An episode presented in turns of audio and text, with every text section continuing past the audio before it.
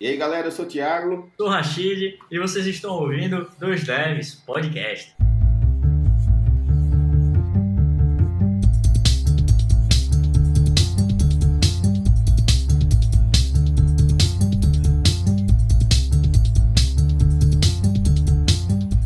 E aí galera, tudo bem com vocês? Esse aqui é mais um episódio do Dois Devs Podcast. Meu nome é Thiago Ramos e eu tô aqui hoje com o grande Rashid Calazans. E aí, Rashid, beleza? E aí, galera, e aí, Ramos, beleza? Bom, galera, hoje a gente vai falar sobre editores de texto e por que o vinho é uma bosta. Olha, eu não vou nem comentar agora. eu só fiquei esperando o Rashid ficar nervoso. Seu Nutella! A gente vai falar sobre editores de texto, sobre IDS que a gente usa hoje, que a gente já usou. E o Rashid vai tentar convencer todo mundo a usar Vim. E o engraçado, antes de tudo, é que eu convenci o Rashid a usar Vim e hoje eu não uso mais Vim. Não, nem precisou, nem precisou convencer. Eu vou, eu vou contar a história, vou contar, vou contar. Não precisei, eu só disse use Vim e você usou Vim. Foi não, foi não, foi não, foi assim não. tá bom.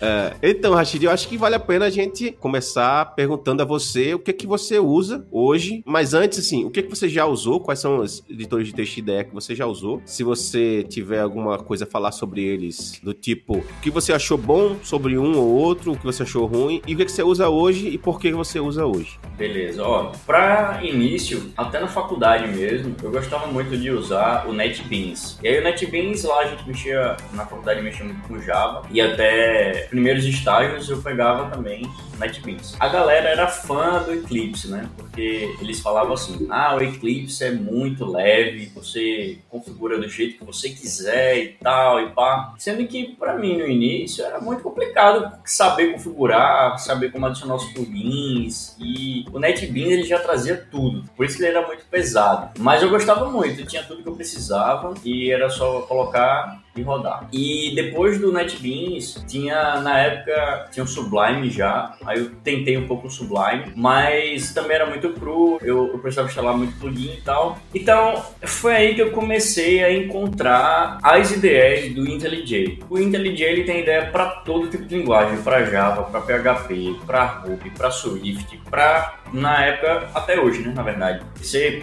Sharp, enfim. E aí nos outros estágios eu tava começando a pegar coisas de PHP também, e aí o, a galera falava muito do PHP Storm e IDEs, outras ideias, e ideia do IntelliJ. Eu comecei a gostar do IntelliJ porque ele me lembrava o NetBeans, ele era mais leve, e sendo que era muito fácil de adicionar os plugins e os comandos para as ideias do IntelliJ eram sempre os mesmos, independente se eu estava com o RubyMine aberto ou o Swift aberto, mas todos os comandos eram iguais. Para fazer o goto, né, para ir jump para um método, para abrir arquivos, enfim. E aí eu comecei a focar, a aprender todos os atalhos porque desde o momento que eu comecei a ver que era tudo igual, eu sentia que a, produtividade era não usar mouse já na época, assim, né? Então, pô, vou começar a usar atalho para não precisar perder tempo arrastando o mouse até um arquivo, até um file para fazer alguma ação. E aí eu virei craque das ideias do IntelliJ, velho. Só usava elas, tá ligado? Sei.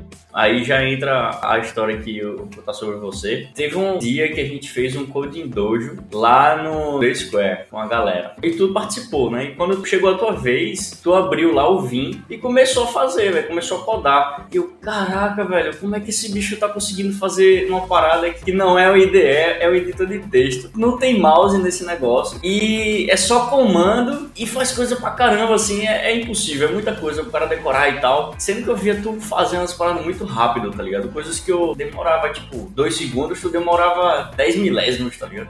Eita, caralho. 10 milésimos de segundo, é verdade, é verdade. Mentira, mentira. Aí eu cheguei depois pra você, não sei se você lembra dessa parte. Eu, bicho, como é que tu usa esse negócio aqui? Tu usa quanto tempo? Tu usa realmente pra codar no dia a dia? E aí tu me vendeu a parada, né? Tu falou, velho, é muito massa, com certeza usa aqui no dia a dia. E não tem melhor não. Aí eu fiquei com aquilo na cabeça, velho. E eu comecei a pesquisar, que foi o Vim, né, galera? Aí eu comecei a pesquisar sobre o Vim, como é que ele funcionava, o que é que ele era de verdade, como poderia aumentar a produtividade do dia a dia com isso. Eu descobri assim, o Vim é um editor de texto que lembra até o Eclipse, tipo, sendo que ele é muito mais leve. É, por que lembra o Eclipse? Porque você configura do jeito que você quiser. Tem milhares de plugins, a comunidade é gigante e você pode adicionar todos os plugins que você precisar. Eu tenho até uma lista de plugins aqui, vou deixar no link da descrição alguns plugins e algum IADR, que eu até uso, é um file. Você instala, ele já vem pronto, assim, é bem bacana. Uhum. E o Vim, uma diferença muito boa que eu acho é, você aprendendo os comandos básicos de Vim, você começa a combar esses comandos que eles se transformam em outros. E isso você usa em qualquer ambiente, qualquer environment, véio, qualquer plataforma, Windows, é, Mac, Linux, os servidores, é, ou seja, o é no terminal, né? Você abre o Vim dentro do terminal. Então, nos servidores ajuda muito, pô. E você sabendo os comandos ali, você não precisa mais usar aquele nano, filha mãe, que era horrível de usar. E você se sente mais à vontade, assim, é mais tranquilo. Você não tem como, dentro de um servidor, o terminal lá, você tentar abrir um RubyMine ou uma outra IDE, tá ligado? É muito complicado. Então, você já consegue abrir arquivos, manipular de forma mais fácil. Sendo que o poder do Vim que eu acho hoje é a rapidez que você consegue fazer as coisas. Tudo bem que hoje em dia tem muitas ideias muito bacanas, tipo, tem o da Microsoft, né? Tem o Atom, tem o VS Code, o Sublime, todos eles estão bem avançados, tem muito plugin, é muito bom de mexer, mas mesmo assim eu ainda prefiro o Vim. Lá tem os plugins de Vim Like, né? Mas nunca é a mesma coisa. Quando eu preciso, por exemplo, codar em Swift, eu uso realmente o Xcode, aí eu boto um VLike no Xcode, né? Não é a mesma coisa, mas já dá uma ajudada. E quando é Android, a mesma coisa. Eu uso normalmente o Android Studio, que também é da IntelliJ, mas eu uso um VinLite lá. E assim, velho, eu realmente não uso mouse no Vim, isso facilita muito, é mais rápido, é mais prático. Tem muito plugin bacana lá também, tipo, eu uso o Robocop, eu uso plugin para testes, para rodar comandos, ele já roda o teste numa mini abazinha embaixo. Ele tem o sistema de busca muito bom também. Tem muita coisa. E basicamente é isso, assim, velho. Aí a gente vai conversando mais, né? Deixa eu falar um pouquinho de você também, o que é que você já usou, o que é que você usa hoje em dia e por que você saiu do Vim, né? É, na verdade, eu não saí do Vim, né? É porque assim, eu sou um nômade de editor de texto. Assim como eu sou um nômade de local de trabalho também. Eu não consigo ficar no mesmo local de trabalho. Inclusive, isso é, é uma coisa que me deixa até chateado, porque eu montei o meu desk aqui, minha mesa. Gastei uma grana com essa mesa, tu sabe, né?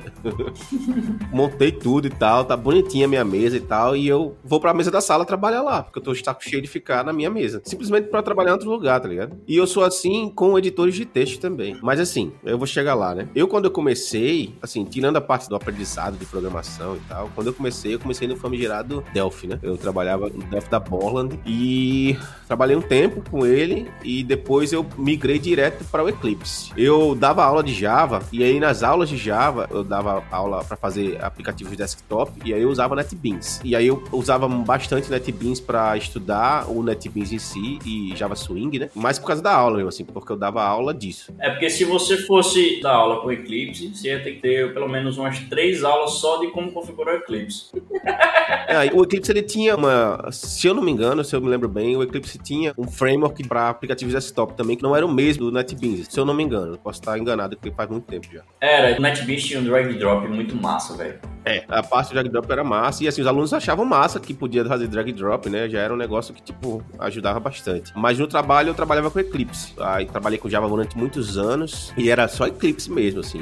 Nunca fui pro IntelliJ ou usei NetBeans no trabalho e tal. E como eu nunca usei IntelliJ, eu não consigo entender bem, assim, por que todo mundo prefere o IntelliJ. Eu nunca achei o Eclipse bugadão, como a galera fala, e sempre trabalhei de boa, assim, sempre consegui instalar os plugins lá tranquilamente. Inclusive tinha muito plugin da hora. Mas assim, nunca usei IntelliJ não posso nem dizer, né? O motivo pelo qual as pessoas preferem o IntelliJ. Mas eu sempre usei Eclipse. Quando eu comecei a migrar para linguagens mais runtime, né? Tem ser compiladas, como Ruby, por exemplo, foi quando eu saí meio assim da IDE e comecei a usar o TextMate na época. Aí eu usava TextMate e eu comecei a ver uns vídeos da galera usando Vim e eu vi um vídeo do Jim Weirich, criador do Rake, né? Só que ele não usava Vim, ele usava Emacs. E ele fazendo as paradas numa velocidade da porra fatoração de método no Emacs. Eu disse, meu irmão, peraí, velho, isso aqui tá bom, velho. Só que aí eu fui dar uma olhada no Emacs e ao mesmo tempo eu vi os vídeos do pessoal com Vim. Aí eu, eu pensei direitinho desse bicho, eu não vou tentar Emacs, eu vou tentar Vim. Porque eles são meio que parecidos, assim, concorrentes, né? É, é bem, é, tipo, concorrentes diretos. É, quem, quem gosta de Emacs odeia Vim, quem ama Vim odeia Emacs, né? Meio que assim. É. Aí eu comecei a aprender Vim, comecei a aprender Vim, comecei a achar os plugins para fazer as coisas, para rodar teste, para poder refatorar, para poder dar autocomplete, enfim, para fazer um monte de coisa. Esses plugins de qualidade também, né? O Google Copy, etc. E comecei a achar esses plugins e comecei a trabalhar com Vim, Vim, Vim. E aí comecei a pensar, bicho, eu tenho que falar pra galera sobre isso, porque, irmão, é top, tá ligado? Tipo, se o meu mouse parar de funcionar, eu continuo trabalhando. Só que assim, eu, eu demorei para ser proficiente, tá ligado? Para poder ser uma pessoa que não ficava muito tempo pensando nos comandos. Como você, Rashid, quando eu trabalho com iOS, que eu trabalhei com iOS durante muitos anos, assim, fazendo muitos aplicativos, hoje eu tô mais só dando aula, né? Eu trabalhava com Xcode, óbvio, porque, né, como Java, assim, não vale a pena você trabalhar com Vim, por exemplo, com Java. É possível, mas não vale a pena. No iOS, eu acho que nem possível é, né? Não, não, é possível. Na verdade, todas as linguagens são possíveis, mas acaba se tornando um pouco mais complicado. Olha, em Android, eu tinha que começar a saber todos os comandos que o Android Studio rodava por debaixo, né? Para fazer o build, fazer todos os runnings que ele já fazia automático. E às vezes nem rolava. A mesma coisa no iOS, no Swift, né? Você tem que saber os comandos. Exato. Você tem que compilar na mão, tudo mais com comando. É. É desnecessário, né, velho? Na boa. depende, depende. Só um cara totalmente cheat, assim. Eu vou usar Vim até a morte, tá ligado?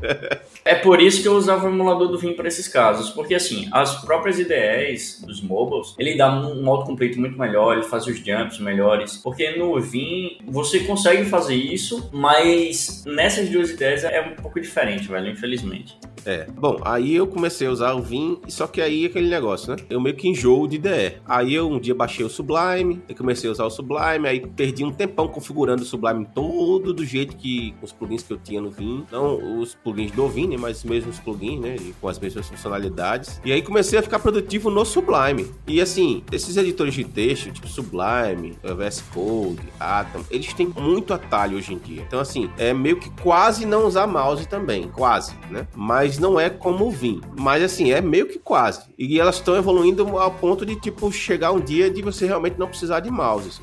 Inclusive, eu não fiz a transição direto pro Vim, como eu uso hoje. Eu peguei, inclusive, esse Notify, o IADR, e ele instala tanto o Vim quanto o Mac Vim. Aí o Mac Vim é um editor de texto que ele abre mesmo, que você consegue usar mouse nele. Isso, isso. Isso facilitou muito a minha transição, mas aí depois eu já fui pegando experiência com ele, aí eu já fui testando o Vim puro, sabe? Dentro do terminal mesmo e tal. Eu cheguei a usar o Mac Vim também, e eu gostava mais do Mac Vim porque eu conseguia deixar o background do jeito que eu queria. Uh, o mesmo tema no Vim não ficava do mesmo jeito no Mac Vim, assim, eu gostava mais do tema no Mac Vim. Sim, aí eu fui pro Sublime e tal, e só que o Sublime tem que pagar, né? E eu não pagava. Aí ficava aquele pop-up aparecendo, me enchia o saco. Aí é lá. Compra o Sublime, compra o Sublime. Eu, aí eu pensei em comprar várias vezes, mas é 99 dólares, velho. E... Ele é free, na verdade, pô. É só pra não ficar aparecendo os pop-upzinhos, né? É, mas enche o saco aquilo, velho. Se você trabalhar uma hora por dia e tal, beleza, mas você trabalhar o dia inteiro, tem condições não. Aí eu não comprei e fui pesquisar outros. Aí baixei o Atom. Também perdi um tempão configurando o Atom. Só que o Atom eu achei ele lento. Eu achei o editor de texto lento dele. Eu não sei que tecnologia ele é feito.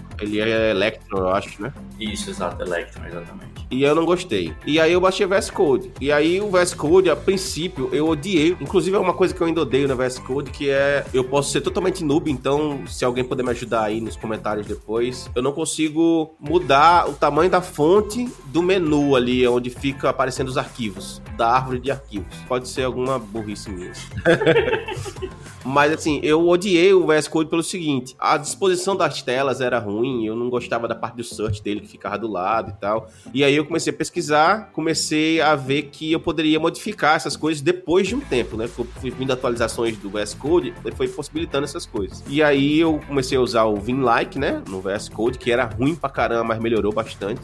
E era complicado de botar, você tinha que configurar um monte de parada, velho, no Xcode. É, agora as extensões de VS Code estão super simples lá, é clicar em instalar e basicamente ela já vem bem pré-configurada, bem topada mesmo assim, muito bom. E basicamente todas elas, né? E o VS Code tem muito plugin hoje, muito plugin. E uma coisa que me ajuda muito no VS Code é o seguinte: ah, os plugins do Git Lens e do Git Gutter funcionam que é uma beleza, assim, sabe? Voltar nas versões, olhar as versões anteriores de arquivo, criar pull request. Embora hoje eu use o Hub para criar pull request, mas assim, olhar issue, olhar pull request, olhar a árvore de, de versões, ou voltar versões, abrir arquivo no GitHub, abrir versões comparar. Você faz isso muito rápido com poucos comandos, entendeu? Entendi. E eu uso muito isso no dia a dia, mas muito mesmo. Então, assim, eu acabei usando mais o VS Code. Mas aí, o que, que eu fiz? Como eu sou um nômade de editor de texto, eu configurei o Vim para fazer tudo isso também. Então, eu consigo fazer tudo isso no Vim, do mesmo jeito que eu faço no VS Code. Só que, assim, de vez em quando eu uso o Vim, de vez em quando eu uso o VS Code. Então, eu fico meio que viajando de um pro outro e eu acho isso ruim. Aí, o que, que eu tô tentando fazer, assim, nos últimos, sei lá, último mês, né? Na verdade, eu, o que aconteceu foi o seguinte: no mês passado eu disse, eu só vou usar Vim agora. E comecei a usar Vim durante um mês. E no final do mês agora eu disse, não, eu só vou usar VS Code.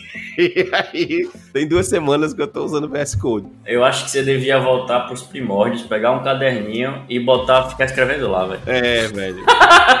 Mas o que acontece é o seguinte: eu comecei a fazer umas besteirinhas com Flutter para entender como é Flutter e tal. E os plugins de Flutter para VS Code eu não vi igual em outras IDEs. IDEs assim, né? Editor de texto. E aí o que acontece? Eu comecei a usar mais VS Code assim porque eu tô fazendo as besteirinhas com Flutter para entender, para aprender também. Configuração com o Tailwind CSS também, que é uma coisa que eu tô mexendo bastante. Off hours, assim. É bem legal também no VS Code. Então, assim, eu hoje em dia não tenho nada do que reclamar do VS Code. Então, se eu migrar para o Vim de novo, vai ser mais porque é doença mental mesmo, não porque eu tô achando alguma coisa ruim. O que eu acho mais bacana, velho, é os comandos. A quantidade de coisas que você faz via os comandos do Vim. Além disso, é... uma outra coisa que eu gosto muito do Vim são os buffers, são os records. Alguns editores não têm o poder de fazer isso. Mas assim, por exemplo, ó, eu vou te falar. Várias vezes eu tô planejando uma task, né? E aí eu quero planejar o esquema do banco de dados e tal. Uma coisa que eu sei que deve ter no Vim, mas eu nunca fiz. Eu tenho um plugin no VS Code que você vai escrevendo em formato de tabela, usando pipes para separar as colunas e tal. E faz um comando lá, ele já alinha. E fica tudo bem alinhadinho, tá ligado? Você vai alinhando tudo, você consegue colocar uma tabela do lado da outra e tal. Eu faço bastante isso. Então, assim, vou ler um arquivo de CSV, por exemplo, eu posso formatar ele visualmente para ficar em formato Excel, para ver.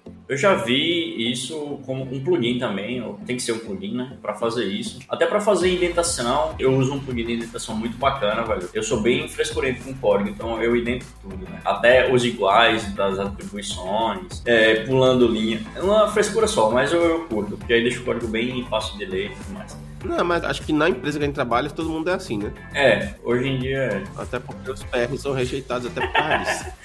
Mas assim, galera, se eu não fosse usar o Vim, eu com certeza indicaria, inclusive, o IntelliJ. E se vocês querem algo mais leve e também totalmente customizável, eu indico muito o VS Code. Ele está crescendo muito, a Microsoft está investindo muito forte né, nesse editor de texto. E é o que eu mais vejo a galera realmente usando, assim. Agora, eu recomendo o Vim, Depois que eu comecei a Vim, eu não paro mais não. Inclusive, para escrever post, escrever o meu livro né, sobre testes, eu escrevi uma parte lá. Até para fazer apresentação eu uso lá. É tipo, velho, eu comecei a exagerar um pouquinho, né? Mas o cara fica viciado, velho. Quando você vai, por exemplo, eu ia fazer o post, quando eu ia escrever no, no Notes ou um editor de texto normal, eu começava a fazer comando como se fosse no Vim e o negócio não ia. Aí eu sentia agonia, tá ligado? Eu sentia muita lerdeza, porque aí eu tinha que clicar com o mouse ou usar comandos mais é, normais, tipo, pra ir o home, pra ir down, é, enfim. Aí comecei a ficar agoniado.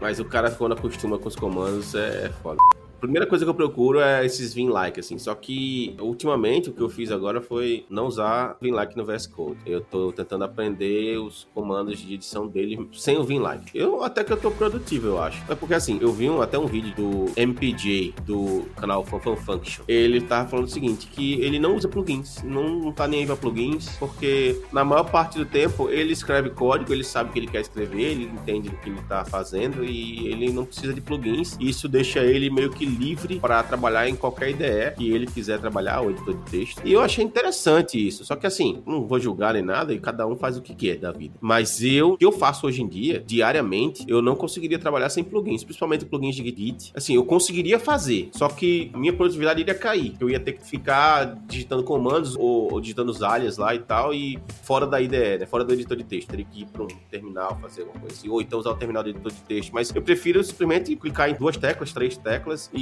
as coisas aparecerem ali visualmente no editor de texto que estão mais melhor formatadas, eu diria. E outros plugins também que eu acho que vale a pena, como por exemplo o Robocop, tem plugins já para alinhar automaticamente, né? Então assim, eu hoje não me veria trabalhando sem plugins. Mas eu achei interessante ele falar isso porque meio que a gente às vezes fica escravo, né? Até um exemplo é a, a galera modificar tanto o Vim que quando você vai para um Vim num servidor, você não consegue usar o Vim direito, porque tá tão modificado que nem as teclas são as mesmas assim, principais. Mas uma vantagem que você falou de usar Vim, a gente comentou no começo, é que todo servidor, se você souber Vim, você consegue fazer o que você quiser, que você vai ser bem produtivo até dentro do servidor. E se você não souber Vim, aí eu não sei o que você vai fazer, na verdade, né? Porque o Vim já tá lá para todos, né?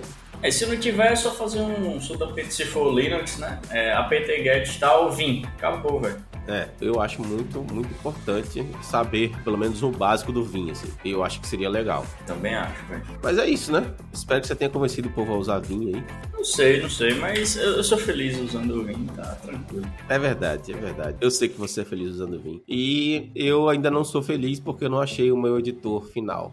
Você nunca vai achar, pô.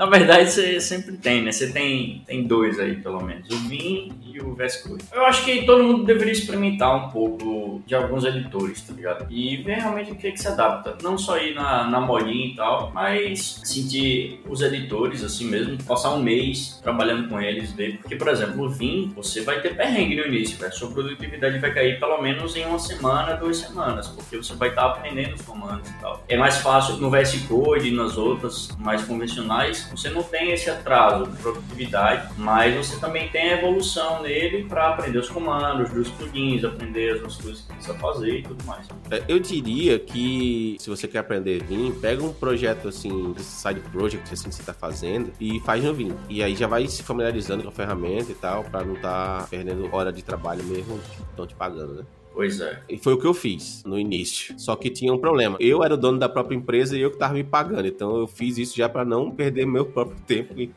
Pois é. Mas eu diria para fazer isso. Acho que é mais vantagem. E é isso mesmo, o Vim, ao contrário de outros editores, você vai demorar para ficar proficiente, você ficar um cara que não precisa parar e ficar pensando nos comandos ou pesquisar na internet os comandos. Mas é isso. É isso, galera. Eu acho que deu, deu pra dar uma visão boa de alguns editores que a gente trabalhou. Ah, um editor que você usou também e não falou foi o QT, né? Ah, foi quando eu trabalhei com QT. Cara, e era massa, era, era bom o editor. Ele era o editor para JavaScript e para C, né? Para C++.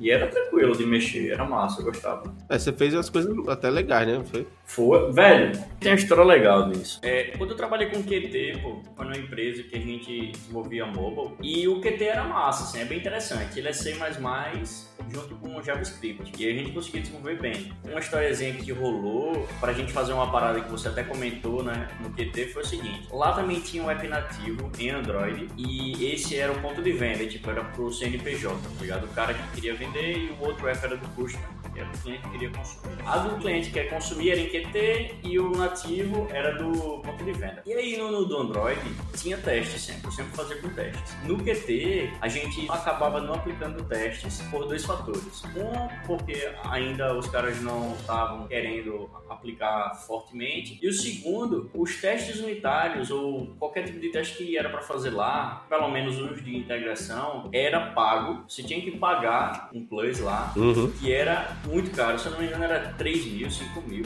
a licença, tá ligado? E era absurdo, pô. E aí o que é que rolou? Quando a gente acabou decidindo, não, vamos fazer teste em tudo, tanto no, no Java, o web que a gente tinha, e também no QT. Uhum. Sentou eu, sentou o Daniel San e sentou o Rodrigo, Rodrigo Peixoto, para desenvolver um framework de teste em C++ junto com JavaScript em Qt. Meu irmão, ficou muito massa, velho. Os caras manjavam demais de C++ e, tipo, foi a base, tá ligado? Eu falava os conceitos, montava os módulos junto com os caras e a gente ia desenvolvendo. Bicho, ficou fantástico. A gente até falou, velho, vamos deixar público, né? Eu ficava insistindo em deixar open source, mas acabou que a empresa não dando certo no final, né? E acabou acabando. E é, também a gente acabou não colocando ele como open source, mas foi uma experiência muito foda. Eu curti demais. E os caras são muito crânio. Daniel San e Rodrigo Peixoto. Essa é a historiazinha do QT. Eu curtia muito desenvolver pra ele, velho. Era bem, bem interessante. Era de S puro junto com C++.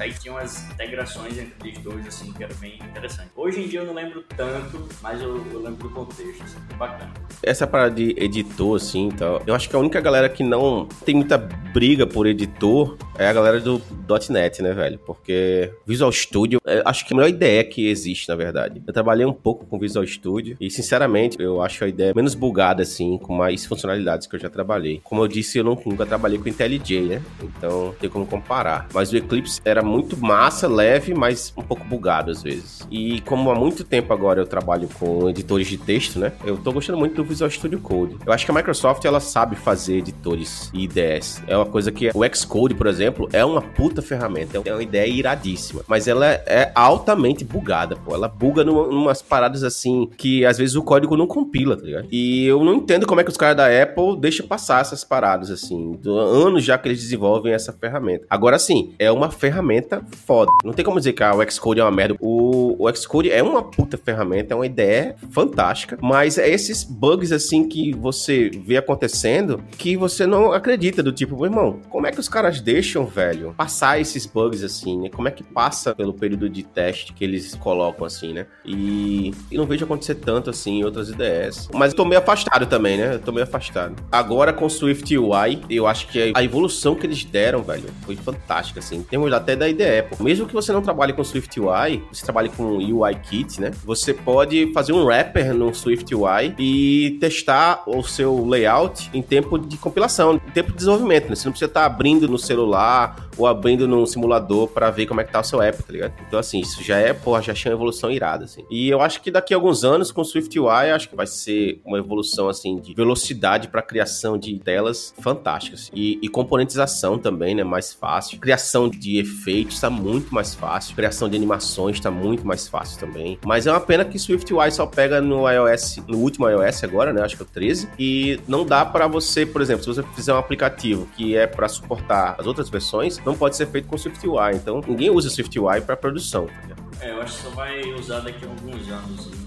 É, eu acho que uns dois, três anos, assim, é. Velho, inclusive, quando eu terminei a mudança, eu achei o meu primeiro iPod. Tá funcionando perfeitamente. Ele parou na versão 5.1. É, eu tinha o iPod. Tudo que tinha instalado nele, velho, tipo, todas as músicas e tal, tava tudo rolando muito bem. Aí eu fui fazer a burrada de resetar ele. E agora eu não consigo botar mais nada assim. Ele nem conecta, eu acho, mais no iTunes, né? Não, no, no iTunes não. Aí é isso que eu tava querendo. Pelo menos as coisas nativas dele funcionam bem. Facebook funciona porque tinha na versão 5.1, aí os apps que tinham na versão antiga funcionam. Mas eu queria pelo menos colocar música nele, tá ligado? Aí eu tô tentando ver um jeito pra botar.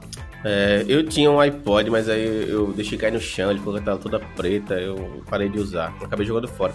Mas assim, com relógio, acho mais complicado se você precisar ter um iPod hoje em dia, tá ligado? Se você tem um, um fone Bluetooth assim e tem um relógio da Apple, acho mais. Acho que você precisa menos, assim. Mas você tem que ter o Apple Music, né? É, exato. Assim, eu, eu descobri como coloca, você abre pelo Finder e você coloca a sincronidade das músicas que você quer. Mas no iPod, né? No relógio também? No, no iPod, no iPod. O que eu testei foi no iPod. O problema é que eu agora tenho um Apple Music. Eu fiz o download do Apple Music, mas eu não posso transferir do Apple Music direto para o iPod. Tem que ser sempre através do Apple Music. É, é. Isso foi uma tristeza quando escutei. Mas beleza.